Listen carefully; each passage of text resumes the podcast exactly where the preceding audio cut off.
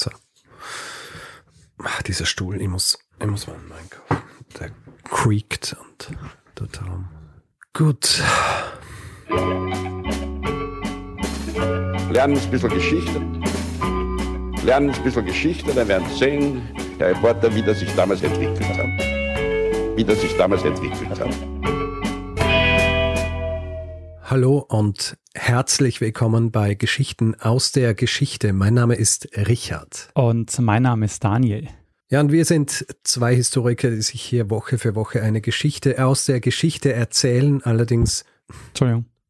Allerdings mit dem Twist, dass der eine nie weiß, was der andere ihm erzählen wird. Ja, richtig. Ja, und wir sind jetzt angekommen bei Folge 299. Daniel, was sagt dir diese Zahl? Äh, wuhu. ja. 299, eine Folge wie jede andere. Genau, nur nächste Woche nicht. Nächste Woche wird es anders. Nächste Woche wird es anders, aber diese Woche noch äh, Programm wie immer. Und deswegen frage ich dich gleich, Daniel, erinnerst du dich, über was wir in der vorherigen Folge gesprochen haben, 298? Ja, du hast von der grünen Fee erzählt und von Absinth. Richtig. Die bewegte Geschichte eines Getränks. Und ähm, warum es zeitweise verboten war. Genau. Schönes Feedback kriegt dazu. Mhm. Leute, die zum Beispiel aus der Nähe von Val de Trevec kommen oder dort waren und äh, Destillerien besucht haben, etc. Interessant auch, ich habe ähm, zwei Mails also von unterschiedlichen Personen bekommen, Martin und Maurus, die mich beide auf dieselbe Sache hingewiesen haben, nämlich auf den chemischen Effekt, der dafür sorgt, dass, dass der Absinth milchig wird, mhm. also trübe, wenn Wasser dazu kommt. Maurus hat das Ganze in seinem Mail noch ausgeführt. Ich, ich, ich lese das jetzt einfach schnell vor. Diese Trübung wird durch die Änderung der Polarität im Alkohol verursacht. Stoffe, die im hochprozentigen Alkohol gelöst sind, fallen durch die Zugabe des Wassers aus, wobei die Flüssigkeit diese gelb-grünliche Farbe erhält. Schön, oder? Ja, sehr gut. Ähm, Jetzt wissen wir auch, was, äh, was es damit auf sich hat. Und eine andere Sache noch. Ja. Einige Leute haben äh, in Mails und auch im, in Kommentaren auf unserer Webseite auf Prag hingewiesen, dass es in Prag so viele Bars äh, gibt, in denen Absinth aus, ähm, ausgeschenkt wird, und zwar Absinth in den unterschiedlichsten Ausformungen, ja, unterschiedlichste Farben und, und äh, Härtegrade, ja. wenn man so will. Und dazu sind zwei Dinge zu sagen. Einerseits, was ich nicht erwähnt habe während der Folge, ist, dass Absinth nicht in allen Ländern Europas verboten wurde, unter anderem zum Beispiel nicht in Tschechien. Und deswegen gibt es wahrscheinlich dort diese Absinthkultur. Ah, ja, ja. Und die zweite Sache ist, dass äh, auch viele darauf hingewiesen haben, dass die Art und Weise, wie Absinth in Prag serviert wird, also mit viel Ritualen und Anzünden und, und all solchen Geschichten, dass, dass das nicht die wahre Art und Weise ist, Absinth zu trinken.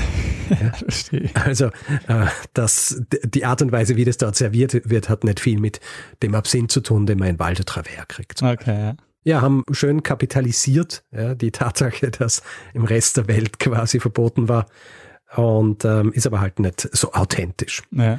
Was auch immer authentisch bedeutet, aber in dem, in dem Zusammenhang ist es in erster Linie dazu da, um die Leute anzulocken und irgendwie ein bisschen Spektakel zu machen und, und die Leute zu unterhalten.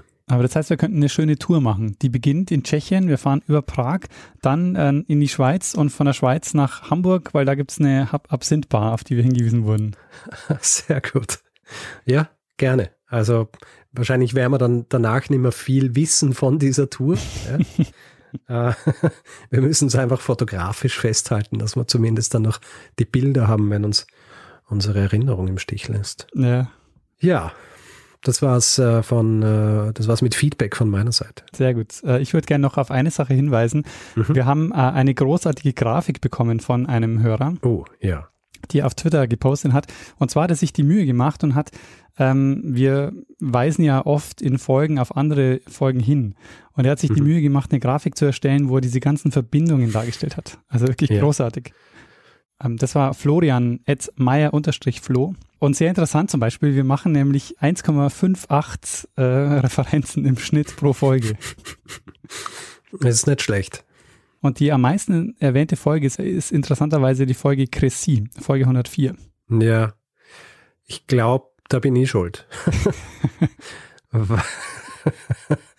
Es, äh, es gibt einige Berührungspunkte bei Folgen. Also auch da, wo man es nicht meinen wird. Zum Beispiel, ich glaube, ich spreche auch in der Folge über den äh, Mansa Musa, mhm. spreche auch über Chrissy, weil die diese Vergleiche anstellt zwischen, zwischen der Truppenstärke zu dieser Zeit, die ja relativ ähnlich ist. Aber ja, das ist echt, äh, das ist sehr interessant. Ich glaube, es, äh, wenn ich mich richtig entsinne, dann schreibt er auch in, in dieser Grafik, dass, dass ich in erster Linie meine Folgen erwähne und du in erster Linie auch meine Folgen. ja, richtig. Es gibt, gibt, es gibt ein bisschen Überhang. Also mein, mein Marketing ist besser als deines da. ja. ähm, ah, das ja. werden wir heute ändern. Sehr, sehr gut. Machen wir diese Folge zur am meisten zitierten Folge in Zukunft. Was auch immer es ist. Sehr gut. Großartig. Ja, also vielen Dank, Florian. Gut, ähm, eine Sache noch zu meinem Feedback von vorhin äh, mit der Trübung durch mhm. den Alkohol. Ich habe vergessen zu erwähnen, wie dieser Effekt heißt. Der sogenannte Louche-Effekt. Ah, Louche, genau. Ja, ja der Louche-Effekt. Gut, ich glaube, wir haben das Feedback, das gekommen ist, erwähnt dann würde ich sagen, gehen wir zum eigentlichen Teil dieses Podcasts über, oder? Und ähm, erzählen eine Geschichte, beziehungsweise du erzählst eine Geschichte. Jawohl. Ähm, Richard, wir springen heute ins 19. Jahrhundert und beschäftigen uns mal wieder mit Sport. Mit 19. Jahrhundert und Sport. Ähm, okay. Ähm, was haben die derzeit beliebtesten und am meisten gespielten Mannschaftssportarten der Welt gemeinsam, Richard? Einen Ball. Ähm, ja, das stimmt. Ball kommt sehr oft vor, kommt fast immer vor, oder? Kommt eigentlich immer vor, ja. Ähm, Gut, habe die Frage richtig beantwortet. Das ist aber nicht Next. der Punkt, ist nicht Achso. der Punkt, auf den ich raus will. Okay. Es geht ja ums 19. Jahrhundert und der Punkt, auf den ich raus will, ist, dass die Regeln, nach denen diese Sportarten heute gespielt werden, die werden in der zweiten Hälfte des 19. Jahrhunderts oder Anfang des 20. Jahrhunderts festgelegt. Ah. Oder haben sich in dieser Zeit etabliert. Mhm. Ähm, Fußball ist da ein gutes Beispiel. Das gibt es schon seit Jahrhunderten, also in unterschiedlichen Varianten kicken Leute also schon lange mit dem Fuß gegen Bälle. Aber Mitte des 19. Jahrhunderts entstehen die Regeltexte, die zu dem Fußball führen, den wir heute kennen. Hm. So wie vieles im 19. Jahrhundert. Ganz genau. ähm, angefangen beim Fußball war das, äh, waren es die Cambridge Rules von 1848. Da haben Studenten der Universität Cambridge äh, Regeln festgelegt. Und 1863 wurde dann mit der Football Association der erste nationale Fußballverband der Welt gegründet und der basiert auf diesen Cambridge Rules. Mhm. Und äh, in Abgrenzung zu den Fußballregeln hat sich dann auch ein Rugbyverband gegründet und da wurden dann eben die Rugby-Regeln vereinheitlicht. Sag mal noch eine andere Mannschaftssportart, die dir einfällt, eine beliebte Mannschaftssportart. Mm, Baseball. Ähm, Baseball, auch ein gutes Beispiel, da ist es auch so, da gibt es diverse Spielvarianten schon ganz lange, aber die ersten modernen Baseball-Regeln werden 1846 festgelegt. Okay. Es gibt eine Ausnahme hier in meiner Auflistung und das ist Cricket. Ah. Äh, die allgemeingültigen, also die ersten allgemeingültigen Regeln, die sogenannten Laws of Cricket, die sind schon 100 Jahre älter, also die gibt es schon seit 1744.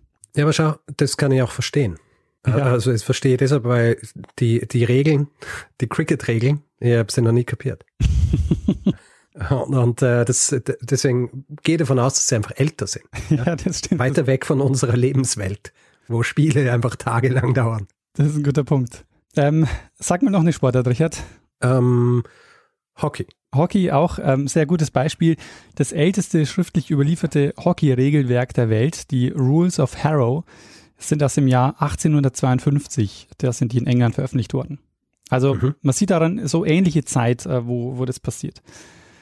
Und wenn wir gerade bei Hockey sind, äh, können wir das Ganze noch aufs Eis verlagern. Eishockey äh, gibt es auch mhm. schon sehr lange, aber die moderne Variante, die, die wir heute kennen mit Puck und so, ähm, haben Studenten an der McGill University in Montreal, Kanada, zum ersten Mal aufgeschrieben, und zwar in den 1870er Jahren. Hm. Und du wartest jetzt natürlich darauf, Richard, dass wir endlich über Football reden. American Football. American Football. Und das wird dich nicht überraschen, dass es auch da, dass auch da die Regeln in der zweiten Hälfte des 19. Jahrhunderts entstanden sind. In den USA. Ich bin eigentlich davon ausgegangen, dass es, dass es später war. Ja. Eher Anfang 20. Jahrhundert, ja. Nee, da ist es auch ähm, sehr, sehr ähnlich wie bei den anderen Sportarten. In dem Fall ist es so, ähm, in den USA sind an den Colleges Varianten von Fußball und Rugby gespielt worden. Mhm. Und aus dem hat sich dann Stück für Stück Football als eigene Sportart rausgebildet. Mhm. Und einen wesentlichen Anteil daran hatte wieder die McGill University, auf die schon das Eishockey zurückgeht. Es gab nämlich ein Spiel im Jahr 1874 zwischen der Harvard University und dem Rugby-Team der McGill University. Um auch tatsächlich sinnvoll gegeneinander spielen zu können, haben die sich erstmal auf einheitliche Regeln einigen müssen. Und mhm. aus diesen sogenannten Kompromissregeln, die, auf die sie sich da geeinigt haben, sind dann der Canadian Football und der American Football entstanden. Mhm. Aber du fragst dich wahrscheinlich langsam, was will er mal mit dieser Geschichte eigentlich sagen? Und wie viele Sportarten will er jetzt noch aufzählen?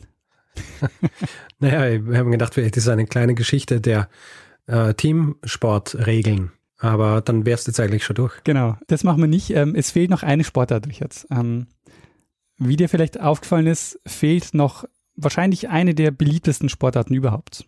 Handball. Nee, viel, viel beliebter als Handball. Basketball. Basketball, Richard.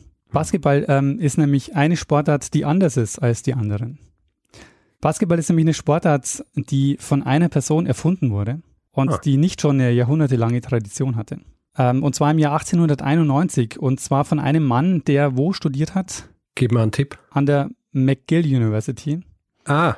Die schon für zwei andere Sportarten mitverantwortlich. Haben die da irgendwas anderes gemacht, außer sich Regeln für, für Sportarten zu überlegen? ja, in der Zeit offensichtlich nicht. Also es geht äh, in dieser Folge heute um Basketball und um seinen Erfinder, nämlich James Naismith.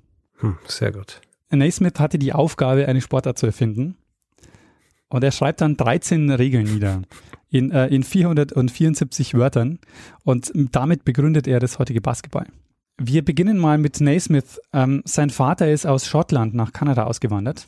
Wie viele Schottinnen und Schotten zu der Zeit. Unter anderem auch ein gewisser James McGill, der dann nämlich 1813 eine Universität gegründet hat. Ah, lass mich raten. Yale. ja, genau. Achso, das ist dann in Kanada. Ah. Äh, genau, die McGill University. Und äh, James Naismith ist also 1861 geboren in der Provinz Ontario. Der Vater hat ein Sägewerk betrieben und es lief eigentlich auch alles ganz gut bis zu einem verhängnisvollen Sommer, nämlich der Sommer 1870. Da folgt nämlich innerhalb kurzer Zeit ein Schicksalsschlag den nächsten und für den kleinen Jungen ist nichts mehr, wie es vorher war. Zuerst stirbt nämlich der Großvater, dann brennt das Sägewerk nieder und während der Vater noch versucht, sich neu aufzustellen, steckt er sich mit Typhus an. Hm. Die Kinder werden in der Zwischenzeit zum Onkel geschickt und die sehen aber ihre Eltern nicht wieder, weil der Vater im Oktober dann stirbt an Typhus und drei Wochen später dann auch die Mutter, die sich ebenfalls mit Typhus angesteckt hat, ähm, als sie den Mann gepflegt hat. Oh. Ähm, deshalb wächst Naismith dann bei seinem Onkel auf, auf einer Farm. Und das gefällt ihm dort eigentlich so gut, dass er die Schule abbricht. Also er bricht dann die Highschool ab, um Vollzeit auf der Farm mitarbeiten zu können. Allerdings nach einigen Jahren überlegt er sich's anders. Als er dann 19 ist, beschließt er dann doch nochmal die Schule fertig zu machen und ähm, hat dann das Ziel, dass er studieren will. Er strebt nämlich ein Priesteramt an, als er will Theologie studieren. Mhm. 1883 ist es dann soweit. Er zieht nach Montreal, geht auf die McGill University und mit seinem Onkel hat er den Deal, dass der ihn finanziell unterstützt, wenn er dafür in den Semesterferien bei ihm auf der Farm arbeitet. Interessant ist, noch hat er keinen richtigen Kontakt eigentlich zur Welt des Sports. Es gab dort ein sehr erfolgreiches Rugby-Team ähm, an der McGill University. Die haben äh, English Rugby gespielt und das ist die Variante, die dann später zum American Football geworden ist. Jedenfalls, das Rugby-Team war gerade am Trainieren und da verletzt sich ein Spieler und ähm, Naismith steht da so dabei und äh, guckt sich das an und der, der verletzte Spieler kann aber nicht weitermachen. Und dann sagt, fragt der Kapitän ähm, so rum und sagt, gibt es hier jemanden, der einspringen kann? Wir haben am Samstag ein Spiel gegen die Queen's University und brauchen Ersatz. Und Naismith sagte, ja, er kann es mal probieren. Ähm, er hat aber jetzt eigentlich bislang noch keine Erfahrung gemacht äh, mit, äh, mit Rugby-Spielen. Allerdings ähm, war das der Beginn seiner Sportkarriere. Er hat nämlich jetzt, ab jetzt kein einziges Spiel mehr verpasst. Und auch sonst entdeckt er jetzt den Sport für sich. Also äh, McGill hat ein sehr großes Sportangebot. Und äh, das hat ihn jetzt sehr begeistert. Also er war ein leidenschaftlicher Footballspieler, hat Lacrosse gespielt. Lacrosse war, glaube ich, sogar sein Lieblingssportart. Ähm, hat Rugby gespielt, Soccer und hat allgemein auch so sehr viel äh, Leichtathletik und solche Dinge gemacht. Allerdings ähm, war das jetzt für ihn so in seinem sozialen Kontext nicht so einfach, weil seine Theologie-Kommilitonen fanden das nicht so besonders äh, gut, dass er so viel Sport gemacht hat. Ja, ähm, gotteslästerlich oder was? Naja, Sport war so mit Spektakel verbunden und dieser Wettbewerbscharakter. Dazu war es noch, ähm, Rugby war ein sehr körperlicher Sport. Ihm wurde so gesagt, ähm, Rugby und Sport sind a tool of the devil. Natürlich. Was war nicht a tool of the devil? Naja, und das ist jetzt ein ganz guter Moment, um nochmal über Sport allgemein zu sprechen, weil die Bedeutung von Sport für die Gesellschaft verändert sich nämlich zu dieser Zeit. Also es ist kein Zufall, dass zu dieser Zeit sich diese ganzen Regeln für die Mannschaftssportarten herausbilden, weil Sport wird in dieser Zeit ein wichtiger Teil der Freizeitgestaltung. Also mhm. Sport wird Teil des Alltags, also auch zum Zuschauen zum Beispiel in den Stadien. Und das ist eben eine Folge der Verstädterung und der Industrialisierung. Mhm. Also dieser, dieser Weg von der ländlich-bäuerlichen Gesellschaft hin zur Industriegesellschaft fördert eben auch den, den modernen Sport. Mhm. Aber es kommt noch was dazu. Wie wir jetzt schon gesehen haben, waren die Colleges wahnsinnig wichtig in der Verbreitung und vor allen Dingen in der Vereinheitlichung dieser Mannschaftssportarten. Und das liegt daran, dass Sport zu einem wichtigen Teil der Ausbildung und Erziehung geworden ist. Ähm, Sport war nämlich für diese, für diese Institutionen kein, kein Teufelswerkzeug mehr, sondern waren eben ein wichtiges Mittel, um zum Beispiel Teamgeist zu erzeugen. Die galten jetzt als gesundheitsfördernd. Mhm. Und ähm, deshalb ist es eben insgesamt kein Zufall, dass Mitte des 19. Jahrhunderts diese ganzen Mannschaftssportarten sich in ihrer modernen Form rausbilden, weil ein Punkt, der noch dazu kommt, ist, für eine Vergleichbarkeit brauchst du halt, also wenn du überregionale Wettbewerbe spielen willst und Ligen machen willst, dann brauchst du halt Standards.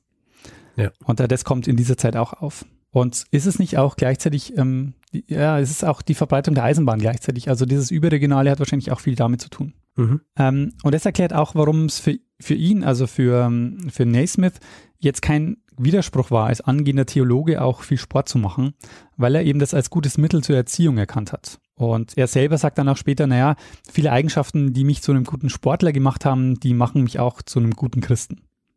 Also Ausdauer, harte Arbeit und so. Und das ist jetzt auch, was er erkennt für sich selber, erst, ähm, dass er, wenn er junge Menschen erreichen will, dass er die viel besser mit Sport erreichen kann als mit Predigten. Ja. Und nachdem er dann seinen Bachelor gemacht hat, geht er dann, also studiert er weiter auch Theologie, er geht ans Presbyterian College an der McGill University, also ist auf dem Weg zum Theologen, aber er nimmt jetzt langsam die Abzweigung Richtung Pädagogik. Ähm, der Leiter der McGill Sportabteilung stirbt nämlich und sie fragen dann Naismith, ob er nicht Lust hat, ein paar Sportunterrichtsstunden als Lehrer übernehmen, äh, zu übernehmen. Mhm. Und das macht er dann auch. Das, also einerseits taugt ihm das, andererseits kann er damit eben auch sein Studium finanzieren. Und ähm, Richard, was sagt dir die Abkürzung YMCA? Young Men's Christian Association. Ja, sehr gut. Ähm, hast du es dir jetzt äh, zusammengereimt oder kanntest du es schon vorher? Also nein, ich kenne das, äh, ich kenne das. Das sind ja die, die Sportclubs, oder? Ja, ganz genau. Also Sport im Jahr im weitesten Sinne ist es eigentlich eine Jugendorganisation, die auch viel Sport machen. Hm. Okay. Wir werden gleich noch ein bisschen genauer darüber reden. Ähm, YMCA, die Young Men's Christian Association, ist nicht irgendeine Jugendorganisation, also die ist 1844 in London gegründet worden. Es ist inzwischen ähm, eine der weltweit größten Jugendorganisationen überhaupt. Ähm, Wer es nicht unter dem Namen YMCA kennt, hat vielleicht schon mal vom deutschen Ableger gehört, der CVJM, der Christliche Verein junger Menschen. Aber ich meine, YMCA kennen halt alle, die, die schon mal Musik gehört haben, oder? Ja, richtig. Durch die, durch die Village People. Aber mir war nicht klar, dass die bei den Village People wirklich auch ähm, darüber sprechen. Also es geht bei YMCA, ja, ja, bei dem Song eh. wirklich darum.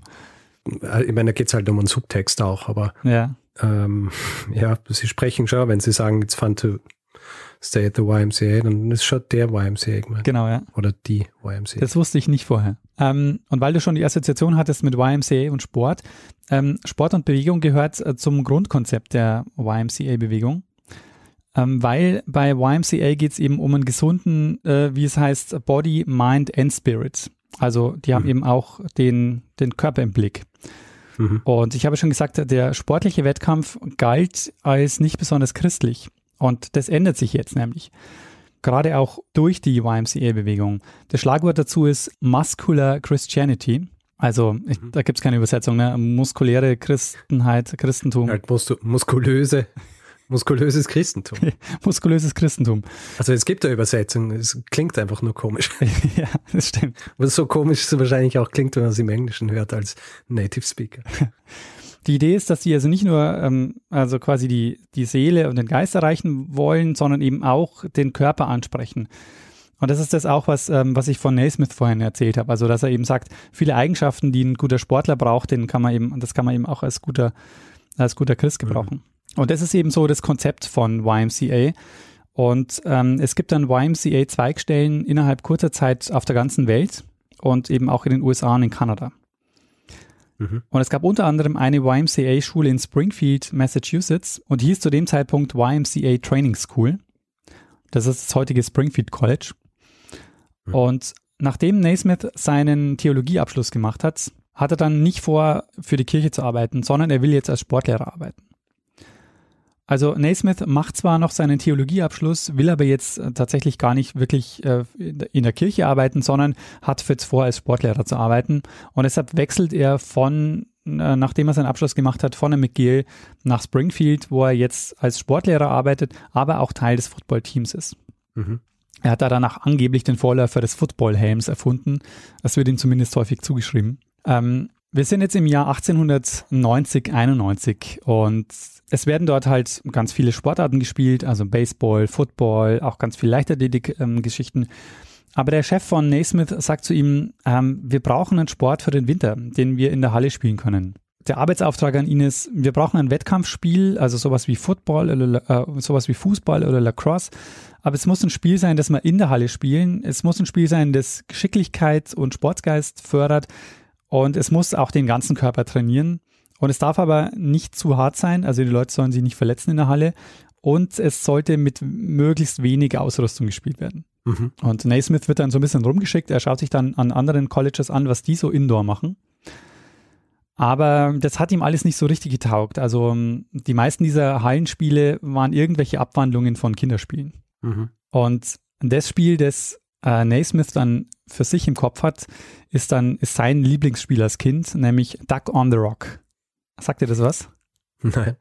Ähm, ich kannte das auch nicht. Äh, Duck on the Rock ist so, die Idee ist, alle, die mitspielen, haben einen Stein in der Hand. Und Aha. eine Person legt ihren Stein, die Duck, auf eine Erhöhung.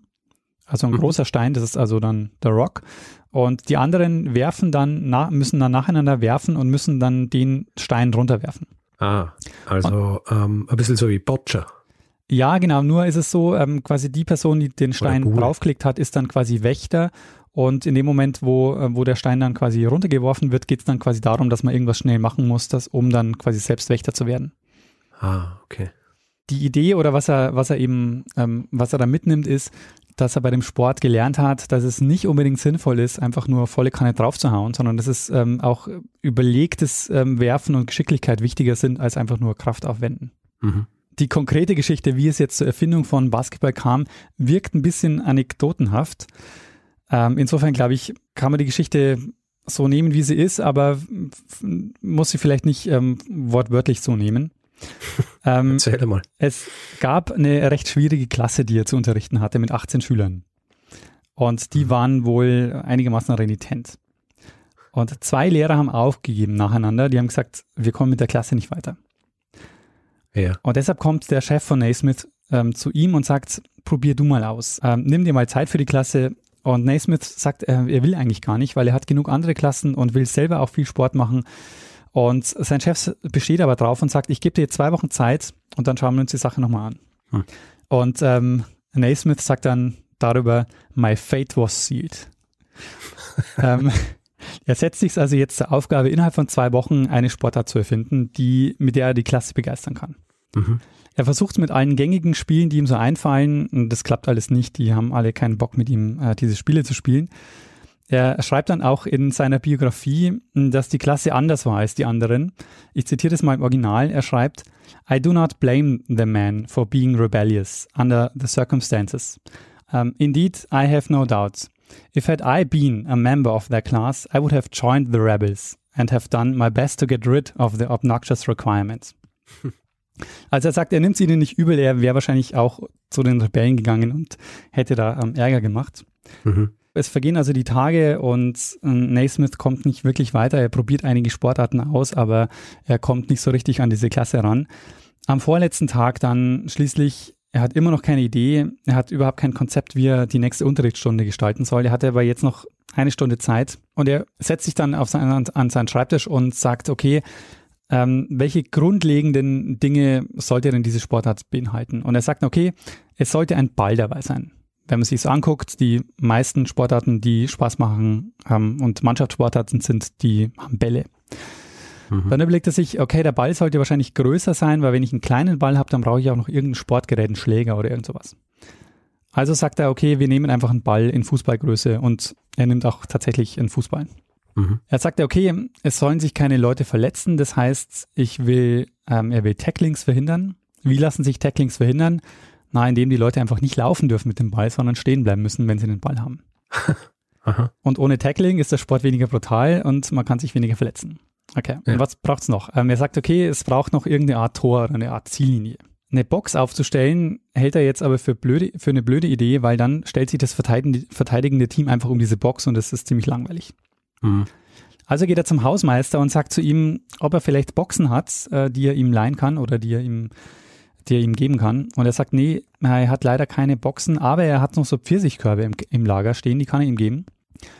Und, und die lässt er sich dann noch geben und ähm, er, er hängt sie dann auf und zwar auch an der Galerie. Also rechts und links ähm, an, der Turn, an der Turnhalle, an, an der Galerie hängt er dann diese Pfirsichboxen auf. Mhm. Und die hängen ähm, zufälligerweise auf drei Meter fünf oder auf zehn Fuß. Und das ist genau die Höhe, die heute noch äh, die Basketballkörbe haben. Okay. Dann holt Naismith einen Zettel raus, schreibt innerhalb einer Stunde 13 Regeln auf, von denen zehn heute noch äh, das Grundgerüst von Basketball sind. okay. Äh, bei ihm bestand allerdings ein Team aus zweimal neun Spielern, was halt darauf ja. zurückzuführen ist, dass er eine Klasse mit 18 Leuten hatte. Jetzt wollte ich vorhin nämlich schon sagen, für, für Basketball sind es ein bisschen viel Leute. genau. Aber okay. War damals noch so, es war noch 18. Und äh, er hat eine Spieldauer festgelegt von zweimal 15 Minuten. Mhm. Dann ähm, ist er also, ähm, hat quasi handschriftlich gerade noch ähm, alles fertig geschrieben, gibt dann den Zettel einer Sekretärin, die tippt es dann schnell ab auf der Schreibmaschine. Ähm, er kommt jetzt gerade noch rechtzeitig zum, äh, zum Beginn der Stunde und nagelt also ähm, an das schwarze Brett die, die 13 Regeln, geht mit den Leuten dann dahin und sagt so, das ist das, was wir heute machen. Und wir spielen heute ein neues Spiel. Einen Namen hatte dieses Spiel noch nicht. Ja, und ähm, das, das ist also jetzt der Beginn. Ähm, am 21. Dezember 1891 fand das erste Basketballspiel der Geschichte statt. Ha. Äh, die Zählweise immer noch ein Korb, ein, äh, ein Punkt. Und was glaubst du, wie ist die erste Partie Basketball ausgegangen? Ja, wahrscheinlich äh, 25 zu 10. Äh, würde man glauben, wenn man so das heutige, die heutigen Basketballergebnisse so kennt. Aber es muss ein bisschen langweilig gewesen sein, weil es ist 1 zu 0 ausgegangen. Naja, dann war es wahrscheinlich nicht langweilig, sondern einfach schwierig. ja, genau. Ähm, es war aus mehreren Gründen schwierig. Ähm, zum einen, also die haben natürlich noch so von unten nach oben geworfen und so. Es gab jetzt noch keine so Spieltaktiken, weil das musste sich ja erst mhm. rausbilden. Ähm, und es war wahrscheinlich auch besser, dass so wenig Tore gefallen, äh, so wenig Körbe gefallen sind, weil man musste auch jedes Mal mit der Trittleiter natürlich den Ball so, auf den Kopf ja. holen. Die waren unten noch zu, ähm, diese Pfirsichkörbe. Mhm. Und die Klasse hat das Spiel geliebt, also die wollten gar nicht mehr aufhören. Und nach ein paar Wochen hat, hat sich das in der ganzen Schule rumgesprochen und alle wollten Basketball spielen. Und er war der neue Hero, weil er diese unruly Rabauken hier zähmen hat können mit seinem neuen Spiel. Ganz genau.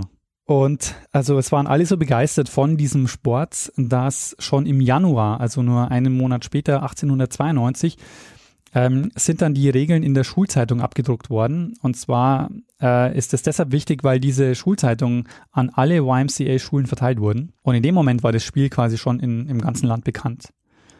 Und bis 1921 übrigens wurde Basketball ähm, auseinandergeschrieben, also Basket und Ball. Mhm. Das erste Spiel vor Publikum fand dann am 11. März 1892 statt und Naismith hat selbst mitgespielt als Spieler, was insgesamt nur zweimal passiert ist überhaupt. Also man, man weiß nur, dass er zweimal bei offiziellen Spielen als Spieler teilgenommen hat. Huh. Meistens war er Trainer und oder Schiedsrichter. Und in dieser YMCA-Bewegung ähm, verbreitet sich dann das Basketball relativ schnell. Und es dauert dann auch nicht lange, bis es auch überregional ähm, bekannt wird. Unter anderem zum Beispiel gibt es eine Meldung in der New York Times, am 26. April 1892, also gerade mal ein Vierteljahr nachdem, äh, oder ja, gerade mal vier Monate nachdem das Spiel mehr oder weniger erfunden wurde. Und zwar unter der Überschrift A New Game of Ball, a Substitute of Football without its rough features. Also Basketball wird verkauft als die harmlose Variante von Football. Ja. In den nächsten Jahren gab es da noch einige Veränderungen. Also einige Sachen haben sich einfach nicht so als praktikabel herausgestellt. Zum Beispiel gab es Dribbeln noch gar nicht. Also man musste wirklich in dem Moment, wo man den Ball hatte, durfte man sich nicht mehr bewegen Mhm. und musste ähm, weiterpassen. Naismith hat dann auch noch an den Regeln gearbeitet. Es gibt dann zum Beispiel ein, ein Regelbuch raus, äh, 1894, ähm, das dann 21 Regeln hat. Also er hat ja 13 erstmal ursprünglich erfunden und dann hat sich das erweitert auf 21. Und von, bei den 13 Regeln habe ich dir ja schon erzählt, dass es die äh, Sekretärin noch abgetippt hat. Ja. Und äh, dieses, diese abgetippte Variante ähm, ist, äh, die gibt's immer noch, also die sind quasi noch existent. Die wurden 2010 versteigert von Sotheby's. Aha. Äh, Und ähm, die sind, äh, gelten, gelten quasi als eines der, der teuersten Sportdokumente der Welt. Für wie viel ist, ver ist versteigert worden? Für 4,3 äh, Millionen US-Dollar. Wow. Äh, sind heute digital im Netz, also kann ich, ähm, kann ich verlinken. Und die, die es ersteigert haben, haben das dann an die University of Kansas ge gespendet oder es ist, glaube ich, einfach eine Leihgabe. Mhm. Ähm, es ist übrigens dann auch so, äh, mit einigen Regeländerungen war er dann gar nicht so glücklich. Also es ist so, er hat nie Patent, er hat nie ein Patent eingereicht für dieses Spiel. Mhm. Das heißt, er hat äh, quasi auch nie, er hat es auch nie versucht, ähm, so kommerziell für sich selbst zu vermarkten. Und es haben sich dann, also er hat selbst natürlich dieses Regelbuch noch rausgegeben, aber es haben sich dann relativ schnell Verbände gegründet, unter anderem ein National Rules Committee, wo er auch dabei war. Aber ähm, die haben dann eben die Regeländerungen beschlossen. Und eine der wichtigsten Organisationen war die AAU, die Amateur Athletic Union. Mhm. Und ähm, die wurde 1888 gegründet mit dem Ziel, allgemeine Standards im Amateursport zu schaffen, um eben die Unterschiede in den Sportarten zu vereinheitlichen. Also dass man eben auch überregional oder eben landesweit auch ähm, liegen und ähm, spielen kann. Mhm. Es gibt zum Beispiel eine Geschichte, dass er 1910 sich ein Spiel angeschaut hat und Basketball ist in dieser Zeit deutlich äh, körperlicher geworden. Also auch durch das Ja, ja. Dribbeln und so ist es einfach ähm, nicht nur so ein, so ein Sport gewesen, wo man sich äh, gar nicht mehr berührt hat. Und da soll er gesagt haben, oh my gracious, they are murdering my game. Ja, na, das verstehe ich. Er äußert sich auch dann noch äh, sehr kritisch gegenüber der Kommerzialisierung des Sports. Also er will eigentlich gar nicht, dass das äh, Spiel so als Spektakel verkauft wird. Für ihn ist es eigentlich so, dass das ähm, Spiel der Erholung dienen soll, dienen soll und eben für ihn ist es eigentlich ein Sport quasi, um Teamgeist zu erzeugen, um eben so, er ist eben, er ist eben ein christlicher Sportpädagoge. Also das ist quasi das, was ihn interessiert und gar nicht so sehr ähm, die, die Vermarktung des Spiels. Ja, ja. Äh, Was interessant ist, dass er das 1910 schon so kritisiert. Ne? Wenn er heute den Profisport sehen würde, würde er wahrscheinlich sich ärgern, dass er es erfunden hat. Ja. ja ich meine, das ist ja, das ist halt überall so, gell? In jeder Sportart eigentlich. Naja, also das Sobald stimmt, aber die Professionalisierung so stattfindet. ich meine, in manchen mehr und manchen weniger. Also Fußball und Basketball ist schon sehr extrem wahrscheinlich. Ja, ich meine, geht wahrscheinlich auch Hand in Hand mit der Sportart, nicht nur als, als Sportart, die ausgeübt wird von Personen, sondern die von Leuten auch angeschaut wird. Ja. Ja, Also, ähm, ich meine, ich nehme mal an, dass diese Mitte des 19. Jahrhunderts, als diese ganzen Regeln und so weiter aufkommen sind, eben auch und Basketball erfunden worden ist, dass das wahrscheinlich auch der Anfang dieser Entwicklung war, dass, dass äh, Sportart auch zu großen Teilen in erster Linie angeschaut wird, wenn es die Leute machen, die es richtig gut können. Oder? ja, genau. Und dann in Stadien auch gehen, dort äh, Tickets verkauft Ja. werden und so, genau. Ja. Ähm, es werden dann noch andere Sachen eingeführt, zum Beispiel die Freiwürfe. Und auch das Punktesystem ändert sich dann, also dass man zwei Punkte für einen normalen Korb bekommt. Ähm, den Dreier gibt's noch nicht. Und was glaubst du, wann wird der Dreier eingeführt? Wahrscheinlich 1945. Das ist ähm, echt interessant, weil mich hat das überrascht, dass das erst so spät war. Bei der NBA wird der, die Drei-Punkte-Linie erst 1979 eingeführt. Ah. Ähm, das ist aber eine Idee übrigens, die schon sehr lange auch im Sport auch kursiert ist. Also Naismith selber schlägt auch vor, für einen Fernwurf ähm, vier Punkte zu vergeben. Aha. Ähm, und eine wichtige Änderung, über die muss man natürlich noch sprechen, weil äh, wir kennen ja Basketball heute mit einem Brett hinterm Korb. Ja. Und äh, dieses Brett, das gab es so in der Anfangszeit noch nicht. Also es war tatsächlich so, dass es, dass diese Pfirsichkörbe an der Galerie angebracht waren. Und das Brett hat man deshalb dann angebracht, äh, hat man deshalb dann angeschraubt, weil man wollte nicht, dass das Publikum ins Spiel eingreift. Mhm. Weil die konnten dann eben auch mal verhindern, dass so ein Ball in den Korb fliegt und so.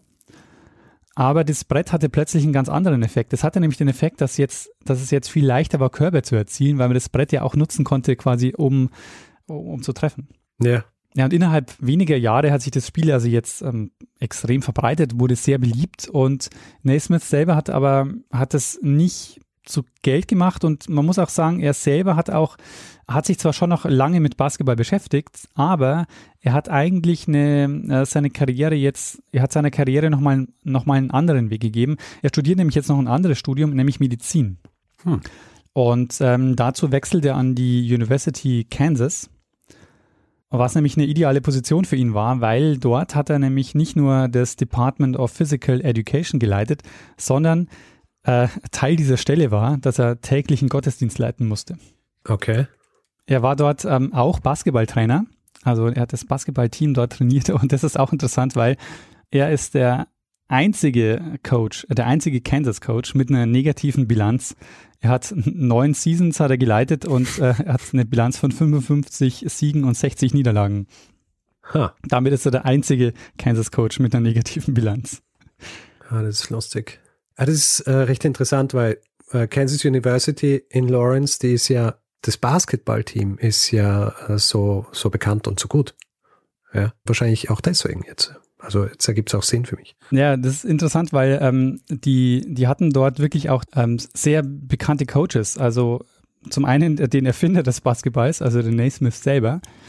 Aber ähm, die prägende Figur für den Basketball wird in den nächsten Jahren, also ich habe schon gesagt, dass Naismith sich später gar nicht mehr so sehr für Basketball ähm, interessiert hat, also im Sinne von, dass er den Sport weiter ähm, weitergebracht hat, sondern das war dann sein Nachfolger, nämlich sein, sein Student äh, Forrest Allen, äh, auch genannt Fogg Allen. Und der äh, wird nämlich dann über lange Jahre auch Trainer in äh, der University in Kansas. Und der hat das Spiel dann sehr geprägt in den nächsten, in den letzten, äh, in, in, den nächsten Jahren. Mhm. Naismith ist dann US-Bürger geworden, hat dann auch am Ersten Weltkrieg teilgenommen.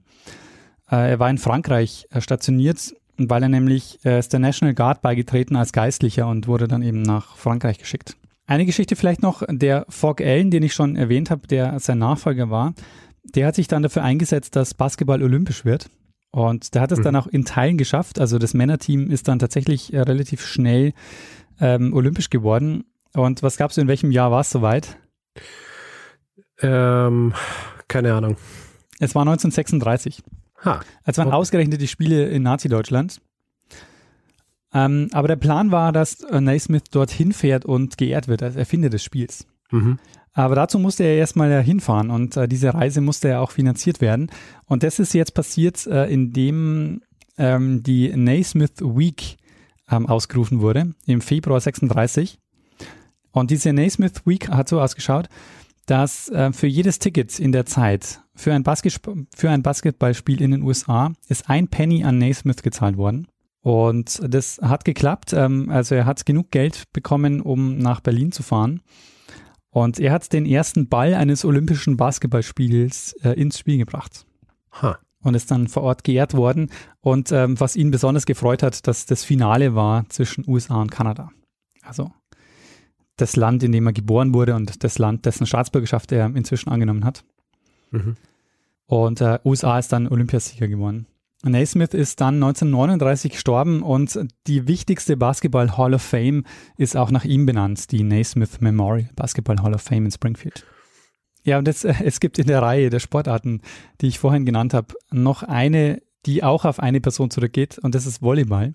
Mhm. Und äh, Naismith war auch da an der Erfindung nicht unbeteiligt, weil Volleyball hat William Morgan erfunden. Ähm, und der, der Morgan, der war auch in Springfield auf der YMCA Training School und ähm, hat dort eben auch den Naismith getroffen. Und der Morgan wurde dann selber Sportlehrer. Also Basketball war, ist ja die, die sanfte Variante von Football. Und der Morgan, er wollte jetzt eine sanfte Variante von Basketball erfinden. Und er hat das Spiel erstmal Mintonet genannt. Ja, deshalb gilt Naismith auch manchmal quasi als der Vater von Basketball und als der Großvater von Volleyball. Ha. In den ersten Jahren wurde übrigens Basketball auch mit sogenannten Panelbällen gespielt. Das sind die, die man heute fürs Volleyball verwendet. Mhm. Die Geschichte heute will ich abschließen äh, mit, einem, mit einem besonderen Basketballspiel, das als Secret Game bekannt ist. Okay. Dieses Secret Game fand am 12. März 1944 in North Carolina statt und hast du eine Idee oder kannst du dir vorstellen, warum dieses Spiel geheim war? Na, äh, Äh, sag's mal. Wir sind in den 40er Jahren in den USA und wir haben schon mal über das Thema Rassentrennung gesprochen und die sogenannten mhm. Jim Crow Laws. Mhm. Das war Folge 277, der Aufstand und Putsch von Wilmington. Und die Rassentrennung galt natürlich auch für den Sport. Aber weiße Studenten der Duke University, die im YMCA aktiv waren, die haben regelmäßig Gebetstreffen mit schwarzen Studenten der North Carolina Central University gemacht. Mhm. Und da entstand dann die Idee für das Basketballspiel, denn äh, das Team der North Carolina Central University, die Eagles, die waren äh, sehr erfolgreich. Die hatten nicht nur das, äh, ein starkes Basketballteam, sondern die haben auch einen besonderen Trainer gehabt, nämlich den John McLandon. Und der John McLandon war nicht nur Schüler von äh, James Naismith, der seine Karriere befördert hat, sondern Aha. McLandon war der erste Schwarze, der an der Universität in Kansas einen Abschluss in Sporterziehung gemacht hat. Ah. Und nicht nur das, er gilt auch heute als einer der wichtigsten Coaches überhaupt. Im Basketball ist natürlich auch in Hall of Fame und so. Er, er ist, na, genau, er, er, ist nicht nur einmal in der Hall of Fame, er ist einer von zwei Personen, die dreimal in der Hall of Fame sind. Okay. Ähm, er hat unter anderem das moderne Basketballspiel ähm, sehr geprägt, indem er zum Beispiel so spieltaktische Dinge eingeführt hat wie Fast Breaks, also so Konter. Aha. Und ähm, McLennan sagt, naja, wir sind das beste Team, aber wir können es halt leider nicht zeigen, weil es gibt viele Teams, gegen die dürfen wir nicht spielen. Und so entstand dann die Idee äh, zu diesem Secret Game. Ähm, denn sie haben gegen ein Team der Duke Medical School gespielt ähm, was auch zu, Zeit, zu, dem Zeitpunkt eines der besten Teams äh, in den USA war. Und gespielt wurde dann an einem Sonntagvormittag, weil da viele in der Kirche waren. Sie haben dann am Campus, am NCC-Campus gespielt, haben äh, sofort die Türen verriegelt. Also die Spieler der Duke University sind dann auch mit fremden Autos gekommen, so dass sie nicht gleich erkannt werden und sind dann äh, reingegangen. Es wurde alles sofort verriegelt. Und das Spiel ist ausgegangen 88 zu 44 für für das Team der North Carolina Central University. Hm. Und das, äh, das Secret Game war das erste Basketballspiel in den Südstaaten der USA zwischen einer weißen und einer schwarzen Mannschaft. Und es ist ähm, eine Besonderheit des Spiels ist, und deshalb heißt es eben auch, es heißt nicht nur Secret Game, weil ähm, zu dem damaligen Zeitpunkt niemand mitkriegen durfte, dass dieses Spiel stattfindet, sondern auch deshalb, weil es über Jahrzehnte gar nicht bekannt war, dass dieses Spiel überhaupt stattgefunden hat. Erst 1996 ist es so richtig bekannt geworden, also 96 erst, durch einen Artikel äh, in der New York Times von Scott Ellsworth. Aha. Der hat äh, inzwischen auch ein Buch dazu geschrieben, The Secret Game, und eine Verfilmung, wie ich gelesen habe, ist auch schon geplant. Mhm. Ja, Richard, und ähm, das war meine Geschichte über die Erfindung eines der beliebtesten Sportarten der Welt durch einen Mann, der die Aufgabe hatte, seine Schüler im Winter in einer Halle bei Laune zu halten. Aha. Ja, äh, sehr spannende Geschichte, Daniel. Und eine Sache, die mir, die mir eingefallen ist, als du vom Anfang, als du gesagt hast, wie sich, dass vielleicht die Eisenbahn auch schuld war dran, dass sich, ähm, dass es diese Verbreitung stattgefunden hat und dann auch die Standardisierung etc. Ja. Das überschneidet sich ja auch so ein bisschen dieser Zeitraum mit, mit der Verbreitung des Telegraphen, oder? Ja, das stimmt. Das heißt, man hat dann auch die Möglichkeit gehabt, wenn es unterschiedliche Teams im ganzen Land gegeben hat, dass man relativ schnell ähm, vermitteln kann, wer welches Spiel gewonnen hat. Genau, äh, das ist nämlich ein äh, wichtiger Punkt, weil nämlich äh, eine Sache, die da auch aufkommt, ist Sportpresse. Wird mhm. ähm, medial ganz wichtig in dieser Zeit. Ja, und was mir im Zuge dessen dann natürlich auch gleich eingefallen ist, ist äh, Sportwetten. Ja. Also ich kann mir vorstellen, dass das natürlich auch ein großer, ähm, also was war, was, was das irgendwie forciert hat, oder? Weil du dann natürlich landesweit wetten kannst zum Beispiel. Ja, das stimmt, ja. Ja, guter Punkt. Wie du weißt, weiß ja nicht viel äh, über Sport grundsätzlich. Ein oder zwei Dinge über ein oder zwei Sportarten. Äh, deswegen ist für mich immer spannend, hier so auch, also weil, weil ich weiß ja in erster Linie wenig über Sport, weil es mich nicht interessiert. ja. Und solche Geschichten wie die jetzt, die geben mir so ein bisschen mehr Einblick über das quasi das Wesen von Sport an sich und äh, machen es auch irgendwie ein bisschen greifbarer. Ja? Also diese Geschichte, die du gesagt hast, warum solche Mannschaftssportarten überhaupt so entwickelt worden sind und dann äh, McGill University mit ähm, Teamgeist und, und solchen Dingen. Ja. Das macht es für mich dann auch irgendwie, dann kann ich eher Leute verstehen, die Sport mögen.